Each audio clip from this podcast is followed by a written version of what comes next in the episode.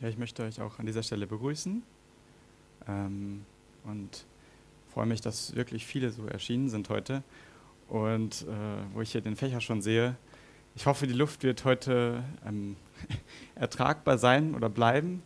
Ich habe schon gemerkt, das könnte ziemlich warm werden, aber ich hoffe einfach, dass äh, trotzdem äh, die Aufmerksamkeit irgendwie da sein kann. Ja, in den letzten Sonntagen ähm, fand ich es schon immer spannend. Vorletztes Mal hat Hubert gepredigt so ein bisschen über den Wandel oder wie sich Christen zeigen, auch untereinander. Benjamin hat am letzten Sonntag das Thema so ein bisschen, woran ich einen Christen erkenne, das Thema Nachfolge.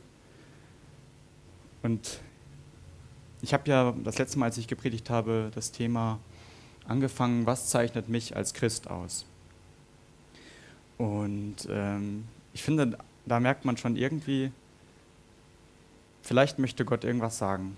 Ähm, und meistens ist es überhaupt nicht das, was ich geplant habe, so wie es auch heute eben der Fall war, sondern was ganz anderes. Und ähm, ich fand schon heute spannend, das erste Lied, was hier gesungen wurde, und dann hieß es, wo ist solch ein Gott, vor dem jeder Mensch schuldig ist? Das haben wir alle so fröhlich gesungen, aber ich äh, werde darauf vielleicht nochmal später zurückkommen. Das ist ein spannender Gedanke, schon zum Anfang gleich. Ähm ich möchte heute mit euch in eine Geschichte eintauchen und jeder, der die Bibel dabei hat, darf gerne aufschlagen in Lukas 7. Lukas 7 ab Vers 36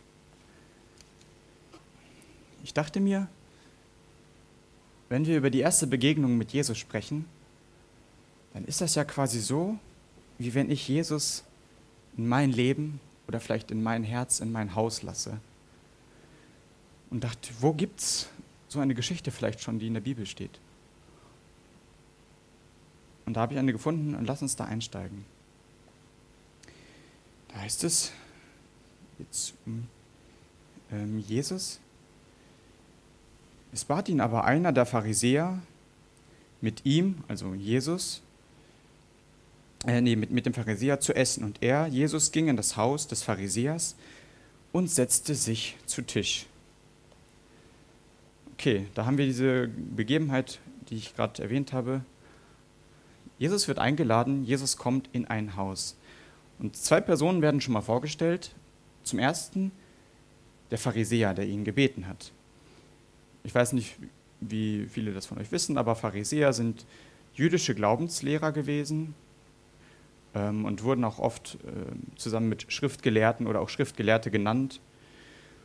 Hatten schon in der Gesellschaft damals ein hohes Ansehen, äh, gerade im religiösen Bereich, und ähm, sollten Vorbilder nach dem Gesetz sein. Das war eigentlich so ein bisschen die Funktion eines Pharisäers. Er lädt Jesus ein. Wer ist Jesus? Ich glaube, auf diese Antwort ähm, könnte ich eine neue Predigt anfangen, aber ähm, ich werde es dabei belassen, dass ich sage, er ist Gottes Sohn. Er ist ein VIP, er ist eine ganz besondere Person, damals bis heute. Er ist allwissend und sündlos. Und er kommt zum Pharisäer, der Pharisäer lädt ihn ein in dieses Haus. So wie vielleicht eben, wie ich das gesagt habe, diese Begegnung mit Jesus unsere erste Begegnung wird gebeten, kommt ins Haus und ist dort als Gast. Weiter heißt es dann, und siehe, eine Frau war in der Stadt, die war eine Sünderin. Und als sie hörte, dass Jesus, dass, also dass er, Jesus, in dem Haus des Pharisäers zu Gast war, da brachte sie ein Alabasterfläschchen voll Salböl. Eine neue Person wird vorgestellt in dieser Geschichte, nämlich diese Frau. Wer ist diese Frau? Wir bekommen eigentlich nur eine Beschreibung. Sünderin heißt es hier. Eine Sünderin. In manchen Bibelübersetzungen steht Prostituierte oder Hure, da man davon ausgeht, wenn sie jetzt schon als Sünderin beschrieben wird, dass es eine Sünde war, die den Menschen irgendwie bekannt sein, bekannt gewesen sein musste. Sie hört von Jesus, heißt es. Als sie hörte, Und sie trifft eine Entscheidung. Und zwar will sie zu Jesus. Und das ohne Einladung. Ich bin mir ganz sicher, dass sie keine Einladung hatte. Vielleicht hatte Jesus eine, ich weiß nicht. Ich, vielleicht war es nur eine mündliche oder eine schriftliche, aber sie hatte sicher keine Einladung bekommen von dem Pharisäer. Und doch heißt es hier, bringt sie eine Gabe mit. Sie kommt nicht mit leeren Händen, und zwar ein Alabasterfläschchen. Ich habe mal versucht, im Internet so ein bisschen zu recherchieren, was das ist. Und das ist letztendlich ein kleines Gefäß, ähm, wie, so, wie so, vielleicht wie so ein kleiner Krug, kann man sich das am ehesten vorstellen. Und da war Salböl drin. Das war damals etwas sehr Wertvolles und ist bis heute. Also vielleicht damit ihr irgendeine Vorstellung habt, ich habe mal nachgeschaut, ein Liter von dieser Nade, also dieses Nadenöl, was meistens als Salböl verwendet wurde, würde heute ca. 5200 Euro kosten. Das ist natürlich ein Liter. Wahrscheinlich war es, war es nicht ganz so viel. Aber an einer anderen Bibelstelle in Johannes 12 ist von einer Frau auch die Rede, die ein Salböl zu Jesus mitbringt. Und da sagt einer der Jünger, 300 Denare könnte man dafür erwerben, also könnte man damit äh, Geld machen. Und wenn ein Denar, äh, wovon man ausgeht, so ein Tageslohn damals war, dann wäre das auf heute umbetragen quasi ein ganzes Jahr arbeiten, ein, Jahr, ein Jahresgehalt, was im deutschen Raum ca. 30.000 Euro wären.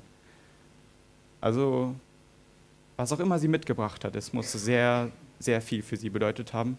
Und das war nichts Kleines, sondern eher ein Vermögen.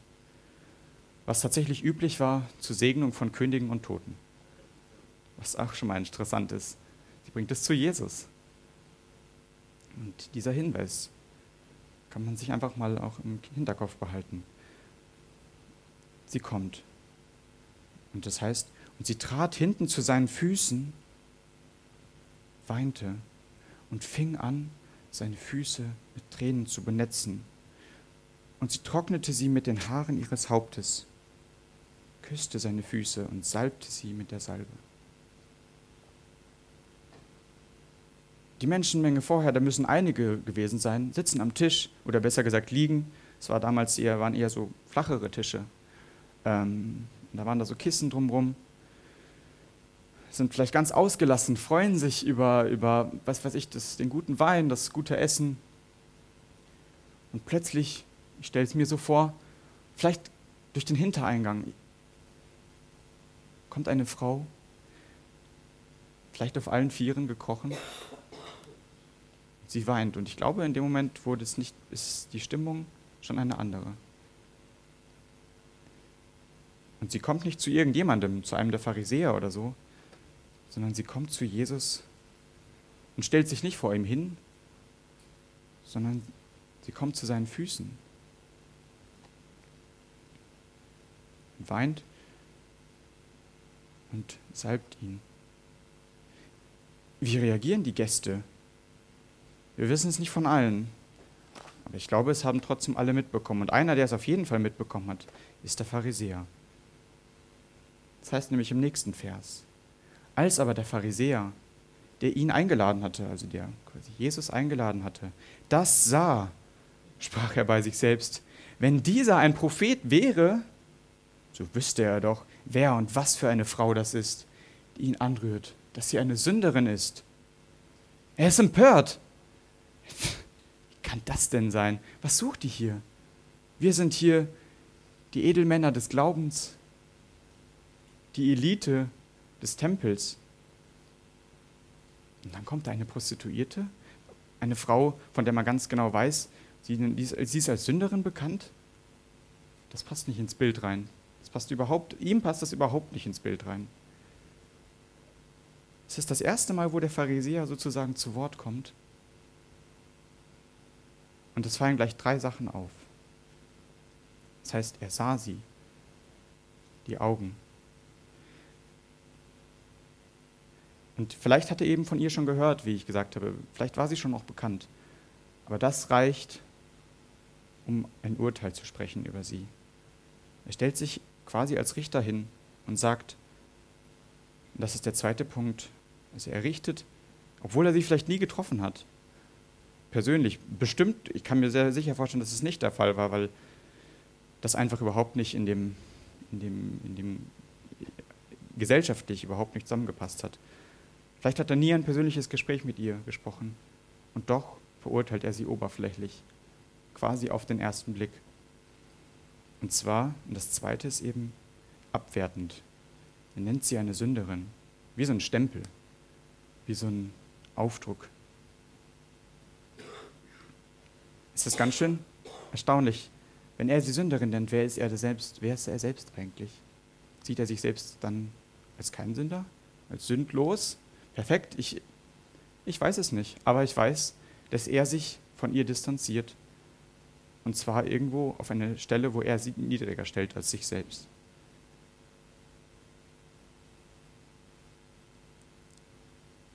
Und dann als dritten Punkt, und das ist spannend, er sagt, wenn dieser ein Prophet wäre, er zweifelt Jesus an eigentlich. An dieser Stelle zweifelt er an der Person Jesu. Erstens sagt er damit, dass Jesus für ihn hat, glaube ich, überhaupt nicht entdeckt an der Stelle, dass Jesus der Messias ist oder der Sohn Gottes. An der Stelle, er betitelt ihn dann als Prophet und spricht in dem dritten sogar das ab. Also sozusagen nicht mal das, wenn er einer wäre, ja, dann würde er ja nicht so handeln. Aber anscheinend ist er keiner oder was?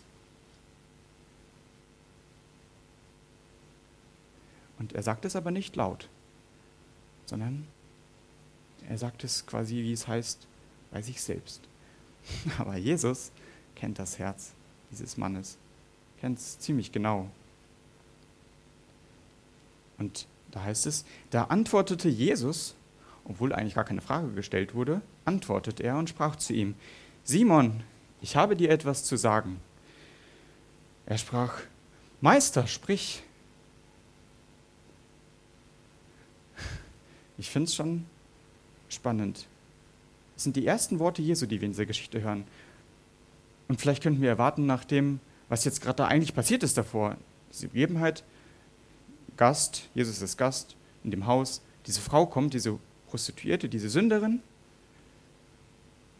dass er was an die Frau richtet. Dass er sagt so, vielleicht bedankt er sich für die Salbe oder vielleicht ist er sogar empört, was die äh, Gedanken auch sozusagen des Pharisäers widerspiegeln würden, was diese Frau da macht, die da kommt. Er spricht es frei heraus, aber er spricht nicht die Frau an. Er spricht den Pharisäer an, Simon, mit sogar, diesmal sogar mit Namen, also ganz persönlich, und sagt, ich habe dir etwas zu sagen. Und ich glaube, an dieser Stelle hat, Simon, hat Jesus vielleicht sogar die volle Aufmerksamkeit von Simon. Ich meine, er ist der Gast, er hat ihn eingeladen. Es muss jetzt irgendwas Wichtiges kommen. Und er sagt, Meister, sprich. An der Stelle dachte ich mir schon, Bisschen ironisch eigentlich. Wenn man überlegt, was er sich vorher gerade gedacht hat. Er hat es nicht laut ausgesprochen, aber er hat sich's gedacht. Dass er vielleicht nicht mal ein Prophet ist und auf einmal nennt er ihn Meister. Und da denke ich mir so, hm. Ja, ich glaube, wenn Jesus manchmal die Gedanken von uns so hören würde, ich glaube, manchmal benehme ich mich, und vielleicht auch ihr, euch genauso ironisch. Oder vielleicht auch heuchlerisch in dem Sinne. Meister, sprich, wenn ich weiß, dass ich eigentlich ihn nicht als meinen Meister ansehe. Und da hat sich für mich diese Frage gestellt, nimmst du Jesus ernst?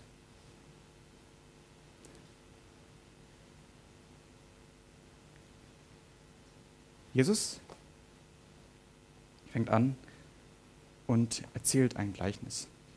Er sagt, ein Gläubiger hatte zwei Schuldner.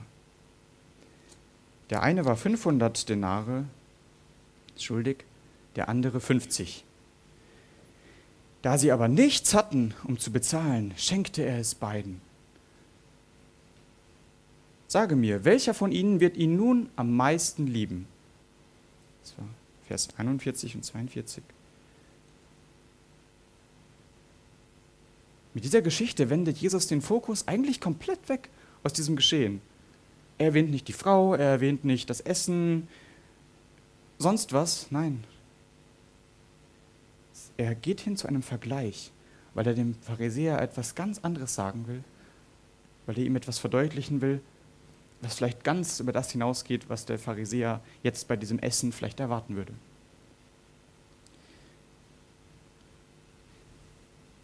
»500 Dinare, 50.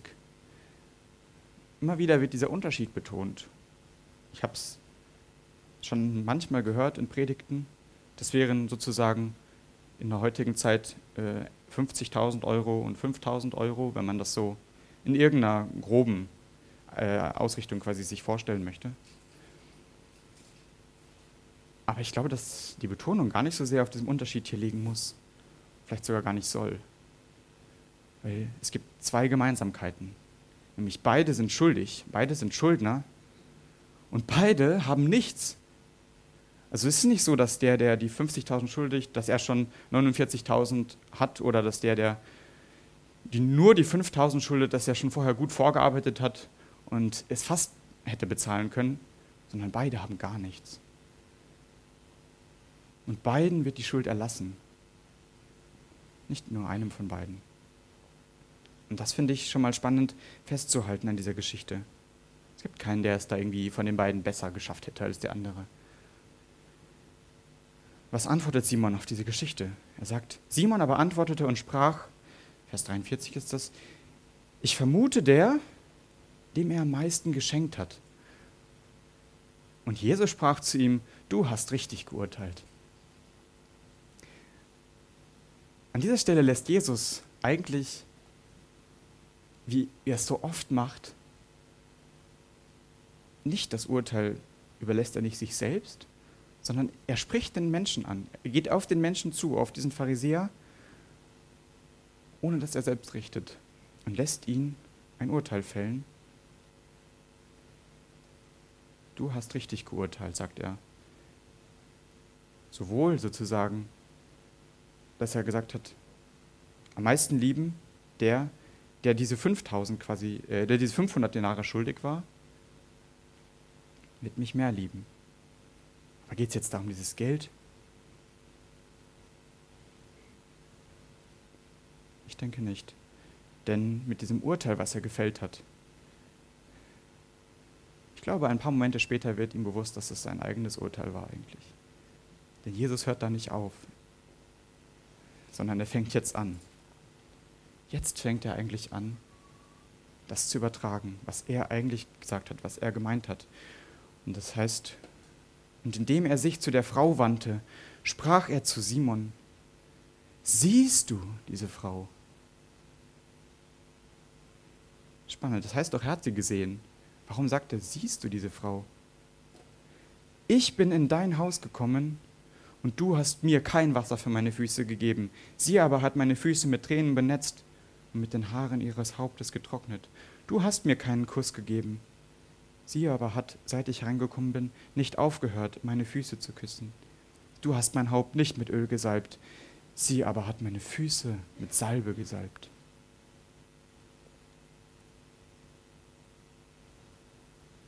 Siehst du diese Frau wirklich? Jesus möchte Simon die Augen öffnen. Und damit meine ich nicht unbedingt die leiblichen Augen. Jesus hat diese Frau nämlich mit anderen Augen gesehen liebevoll, annehmend. Und da hat sich mir wieder eine Frage gestellt, wie schnell verurteile ich, verurteilst du Menschen auf den ersten Blick, wie es so schön heißt, oder wie man jetzt hier auch sieht? Menschen, die vielleicht anders aussehen, die andere Gedanken haben als du, die den Glauben anders verstehen, die den Glauben anders leben als ich, als wir. Ja. Jesus sah diese Frau auch, aber ganz anders. Und was er hier tut, ist, er hält quasi dem Pharisäer einen Spiegel vor und stellt den Pharisäer und diese Frau so gegenüber. Du hast mir kein Wasser für meine Füße gegeben, sagt er. Du hast mir mit anderen Worten keine Gastfreundschaft erwiesen. Die Frau aber hat quasi seitdem, da heißt, sie hat mit ihren Tränen hat sie meine Füße gewaschen mit ihren Haaren. Was heißt das? Die Füße, es war kein stolzer, mutiger Auftritt. So, Jesus, jetzt komme ich. Da muss ich auch tatsächlich immer wieder an das Lied denken, mutig komme ich vor den Thron. Ich singe das Lied teilweise nicht mit. Ich habe es mich immer wieder schon gefragt, komme ich wirklich mutig vor den Thron? Ich, ich oft nicht. Ich komme oft nicht mutig vor den Thron, das kann ich sagen. Ich komme oft eher zerbrochen vor den Thron. In meinem Alltag, immer wieder. Zu seinen Füßen. Wie diese, diese, diese Frau erniedrigt sich, weil ihr bewusst ist, wer da vor ihr ist. Demut und Unterwerfung zeichnet das aus. Schuldbewusstsein letztendlich. Der Pharisäer ist vielleicht eher selbstbewusst. Kein Kuss hat Jesus von ihm bekommen. Im übertragener Sinne würde ich vielleicht sagen, keine Liebe, keine Hingabe. Und was hat die Frau gemacht? Sie hat sich völlig hingegeben. Sie küsst seine Füße. Nicht mal, sie traut sich nicht, das, das Haupt oder die Hände zu küssen, wie das vielleicht manchmal üblich ist bei Menschen, die man vielleicht verehren möchte, sondern sie stellt sich ganz nach unten und Gott ganz nach oben. Sie gibt sich hin. Und keine Salbe hat der Pharisäer gegeben. Das übertragene Sinne, Im übertragenen Sinne keine Ehrerbietung, kein nichts, also keine, keine Gabe, keine diese, diese wertvolle Gabe, die die Frau gegeben hat. Sie hingegen, diese Salbung mit feiner Salbe, sie würdigt ihn, sie verehrt ihn und gibt dafür vielleicht ihr Bestes, wenn das wirklich so eine wertvolle Salbe war. Sie schüttet es für ihn aus. Was für ein Unterschied, dachte ich mir, spannend. Und mir ist da an der Stelle eins bewusst geworden, nämlich die Stellung. Wie haben diese beiden Menschen Jesus wahrgenommen? Ich glaube, der Pharisäer hat Jesus als Gast wahrgenommen.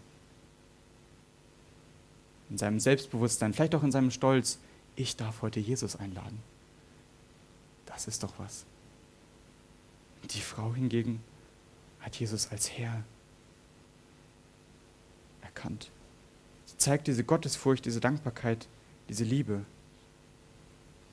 Jesus kommt ins Haus. Doch wie die Menschen begegnen, wie die Menschen ihm begegnen, können wir sehen, hier kann ganz unterschiedlich aussehen. Und jetzt möchte ich an der Stelle schon mal fragen, welche Haltung, welche Beweggründe hast du, mit Jesus umzugehen? Diese Frage kann ich gar nicht beantworten, die kannst nur du beantworten. Vielleicht auch mit Gott. Gott kann diese Frage auch beantworten, weil er in jedes Herz reinschaut wie man den Pharisäer gesehen hat. Welche Rolle spielt Jesus an der Stelle in deinem Haus, in deinem Herzen?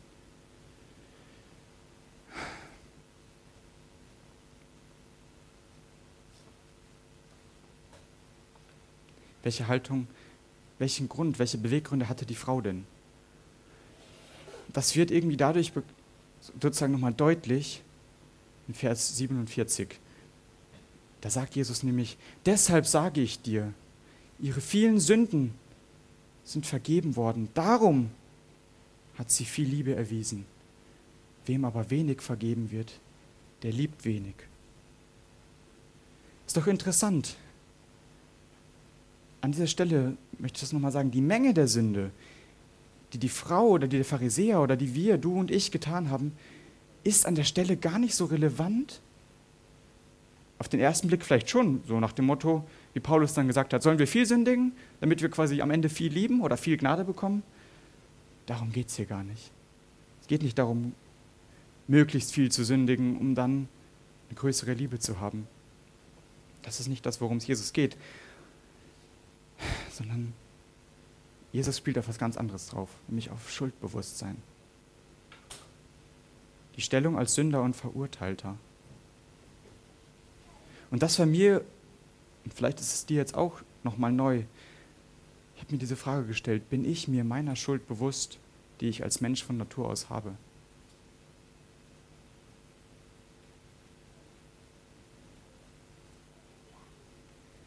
Bist du dir deiner Schuld bewusst?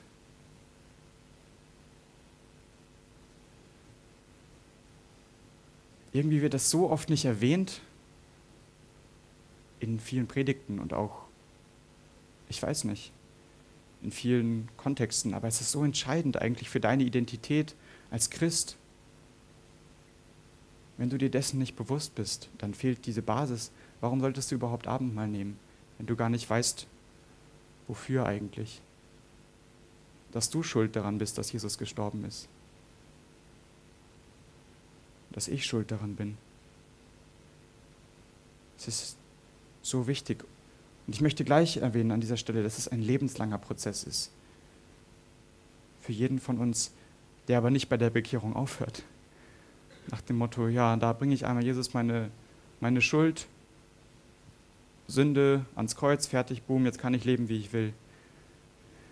Es fängt da an. Es fängt da an und sollte da weitergehen, dass ich mir meiner eigenen Schuld bewusst werde. Was ist aber eigentlich Schuld? Wer sagt denn überhaupt, was Schuld ausmacht? Es ist jeder Gedanke, jede Tat, jede Entscheidung, die gegen Gottes Wille ist. Hm. Was kann das sein? Keine Nächstenliebe? Du bist schuldig. Ich bin schuldig. Keine Bruderliebe? Keine Liebe in der Gemeinde? Schuldig. Und an dieser Stelle muss ich sagen, dass ich das auch hier schon erlebt habe, auch bei uns. Weil ich will nicht einfach nur so pauschalisieren und irgendwas reden, was eigentlich gar keine Relevanz hat. Ich weiß nicht, ob ihr euch an die letzte Gemeindestunde erinnert. Und ich möchte nur die Frage stellen, wie viele gegenseitige Wertschätzung und Bruderliebe gab es dort? Ich möchte die Frage weitergeben an euch. Wie oft wird vielleicht hinter dem Rücken der Gemeindeleitung darüber gelästert, was für Pläne wir haben? Das ist wieder eine Frage.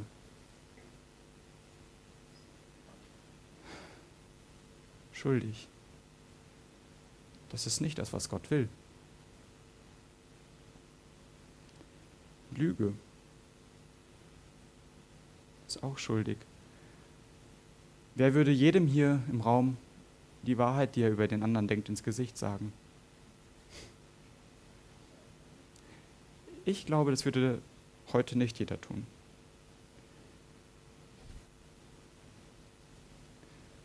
Auch wenn ich es mir wünschen würde. Neid, Habgier, Geiz, genauso. Sex außerhalb der Ehe, schuldig. Deine Frau Kind, Haus, Auto, Hobby an erster Stelle? Schuldig. Und das sagt nicht ich. Matthäus 10 heißt es, wer Vater oder Mutter mehr liebt als mich, der ist meiner nicht wert. Und wer Sohn oder Tochter mehr liebt als mich, der ist meiner nicht wert. Das sind Worte Jesu, die mich immer wieder erschrecken, muss ich sagen weil ich sehe, dass mein Leben an manchen Tagen davon unendlich, wirklich unendlich weit entfernt ist. Wo ich mich manchmal frage, wo, wie bin ich da jetzt überhaupt hingekommen? Ich habe doch Gottes Nähe schon mal gespürt. Und doch ist da dieses andere, diese anderen Dinge, die in meinem Leben im Weg stehen die mich schuldig machen vor Gott. Und deswegen möchte ich dir diese Frage stellen. Bist du dir deiner Schuld bewusst? Das ist keine angenehme Frage. Aber wenn nicht, du glaubst, quasi auch ohne Jesus, ohne diese Schuld, ein guter Mensch sein zu können und dein Leben selbstbestimmt zu leben, du glaubst, du kannst dein Glück in dieser Welt vielleicht finden und bist dabei nicht auf Gottes Gnade angewiesen? Du glaubst vielleicht ein bisschen fromm tun und am Sonntag in den Gottesdienst gehen, soll Gott gefälligst reichen? Er darf auch mal ab und zu in deinem Alltag am Sonntag auftauchen, soll dann aber am Montag bitteschön wieder verschwinden.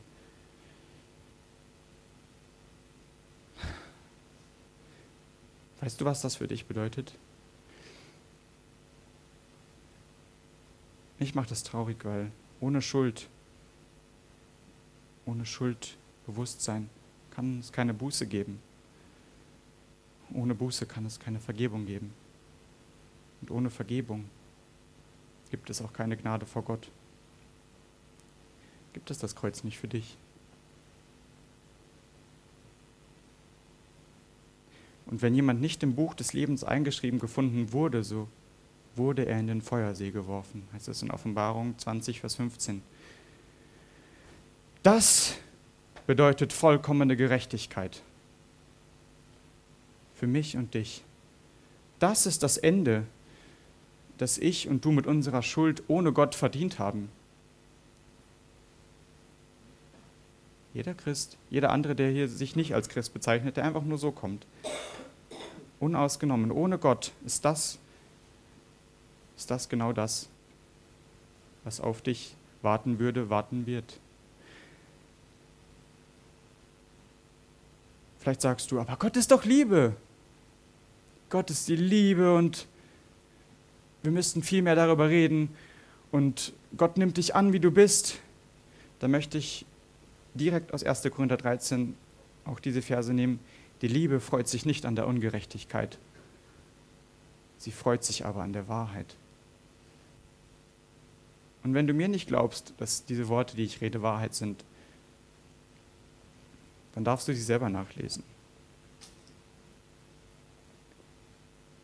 Es sind nämlich nicht meine Worte, die ich heute reden möchte. Ich wollte was ganz anderes reden. Aber Gott hat es mir irgendwie einfach so aufs Herz gelegt. Auch für mich. Ich möchte zur Frage zurückkommen. Jesus in deinem Haus wenn du deiner Schuld nicht bewusst bist, dann wünsche ich dir einfach, dass er dir Gnade schenkt, dass er dir die Augen dafür öffnet. Doch was, wenn ja? Wenn du sagst, ich bin mir meiner Schuld bewusst und ich will es immer mehr werden, dieser Prozess, ich lege mich neben die Sünderin zu Jesu Füßen denn ich bin aus mir heraus ein genauso verdorbener Mensch. Ich kann mich da zu dieser Prostituierten legen, weil ich keinen anderen Stand vor Gott habe. Wenn ich ohne Gott vortrete. Ich habe den Tod, die Hölle, ja, das, das Kreuz, das habe ich verdient. Ich brauche Jesus. Ich kann nicht ohne dich. Und vielleicht sagst du, ich habe dich bisher nicht in mein Haus gelassen. Aber heute will ich. Dann möchte ich dir sagen, tu Buße. Wie Petrus das gesagt hat, tu Buße, tut Buße und jeder von euch lasse sich taufen auf den Namen Jesu Christi zur Vergebung der Sünden. Was heißt das, Buße zu tun?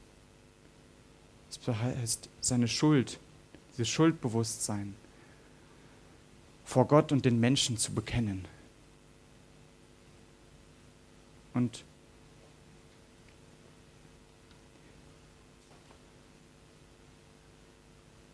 das kostet Mut. Und vielleicht hast du Jesus in dein Herz eben schon reingelassen, aber du bist immer noch Hausherr.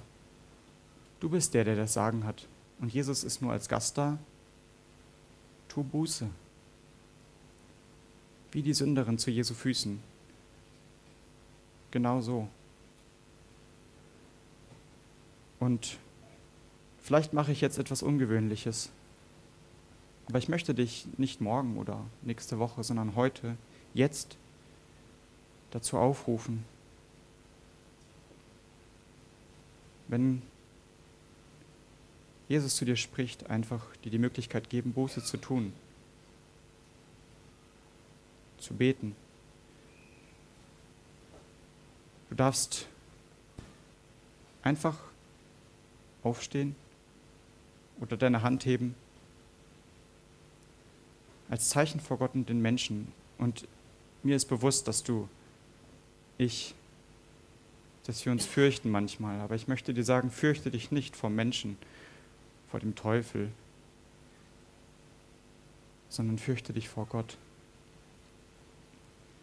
Weil Gott dich gemacht hat. Und schau auch nicht nach links oder nach rechts, ob deine Sitznachbarn irgendwie da eigentlich das viel eher nötig hätten, sondern schau auf dich selbst.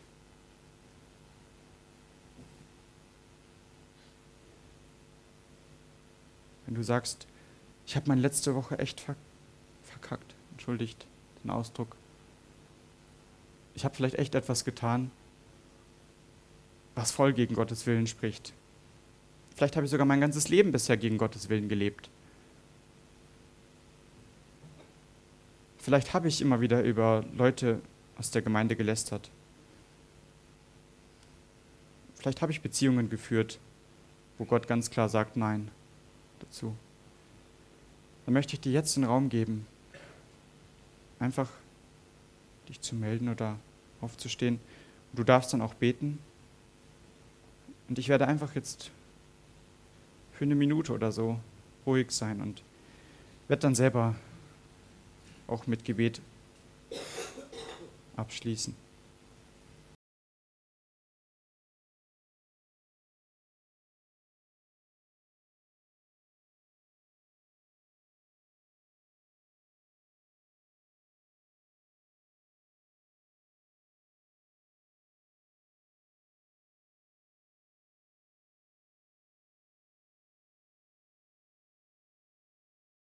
Die, die stehen oder sich gemeldet haben, dürfen auch gerne einfach beten, wenn sie möchten.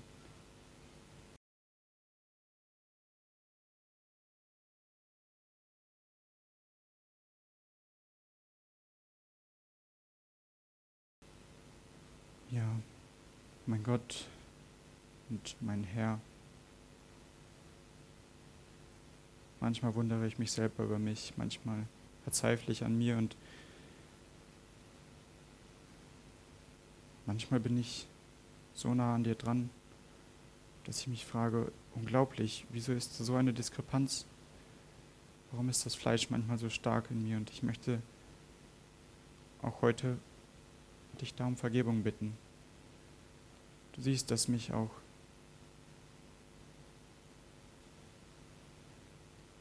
zum Beispiel auch Pornografie immer wieder verfolgt. Du siehst, dass ich nicht immer hier liebevolle Gedanken habe über jeden, der jetzt hier sitzt.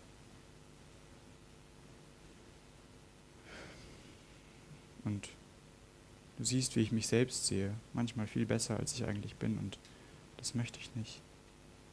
Es tut mir leid auch. Und ich danke dir für jeden, der heute auch diese neue Entscheidung in seinem Herzen trifft, der sich seiner Schuld bewusst ist Ich danke dir für jeden. Das ist Gnade, dass du das Menschen die Augen dafür öffnest, dass sie wissen, dass sie hilfsbedürftig sind, dass sie dich brauchen. Das hast du in das Herz gelegt und ich bin mir auch relativ sicher, dass heute nicht alle aufgestanden sind, die hätten aufstehen sollen. Aber das das möchte ich dir überlassen, Herr Jesus. Das möchte ich deiner Arbeit überlassen.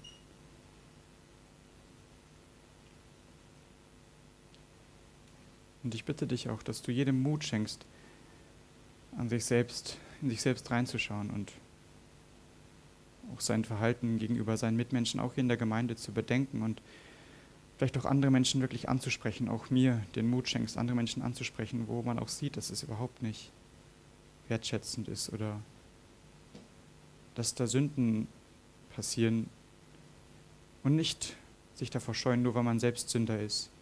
Wir sind alle Sünder. Aber ich glaube, es ist nicht jedem gleich bewusst. Und das ist viel entscheidender. Und lass uns dieses Bewusstsein entwickeln, damit wir wissen, warum du überhaupt für uns gestorben bist.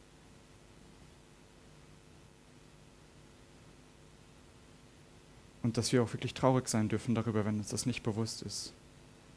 Aber wenn wir das erkannt haben,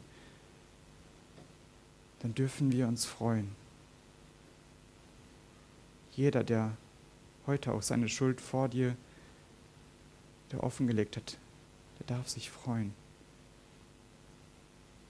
Weil dann, dann gibt es nämlich, dann gibt es nämlich etwas, was diese Schuld komplett austilgt. Ich bitte dich, dass du jedem, der heute auch aufgestanden ist und auch jedem, der sich heute nochmal zu Hause darüber Gedanken macht und vor dich tritt, dass du ihm nahe bist und dass du ihm auch Frieden schenkst. Wenn wir zu dir kommen, Jesus, dann bist du treu und gerecht und liebevoll. Danke. Amen.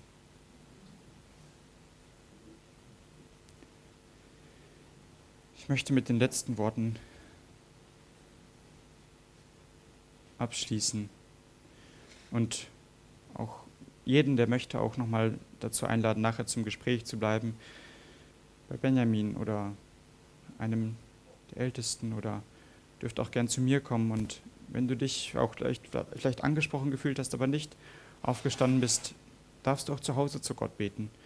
Das heißt, wenn wir unsere Sünden bekennen, so ist er treu und gerecht, dass er uns die Sünden vergibt und reinigt uns von aller Ungerechtigkeit. Deine, meine unendliche Schuld, diese 50.000, 5 Millionen unendlich, sind dann weg. Dieser Ballast, diese Schuld, die ist dann nicht mehr da. Gerade bei den Menschen, die vielleicht am Boden sind, die zerbrochen sind, die traurig sind. Es ist vollkommen vergeben. Das ist der Unterschied zwischen der vollkommenen Gerechtigkeit, was ich vorher gesagt habe, die wird zur vollkommenen Gnade. Und Jesus spricht, er aber sprach zu der Frau, Dein Glaube hat dich gerettet, geh hin in Frieden. Das möchte ich euch auch zusprechen. Der Glaube an Jesus, der rettet euch. Das Kreuz, diese Schuld, wenn ihr euch bewusst seid, gebt sie Jesus ab.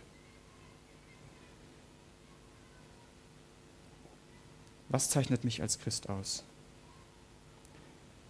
In meinem Leben ist Jesus nicht nur Gast, sondern er ist mein Herr.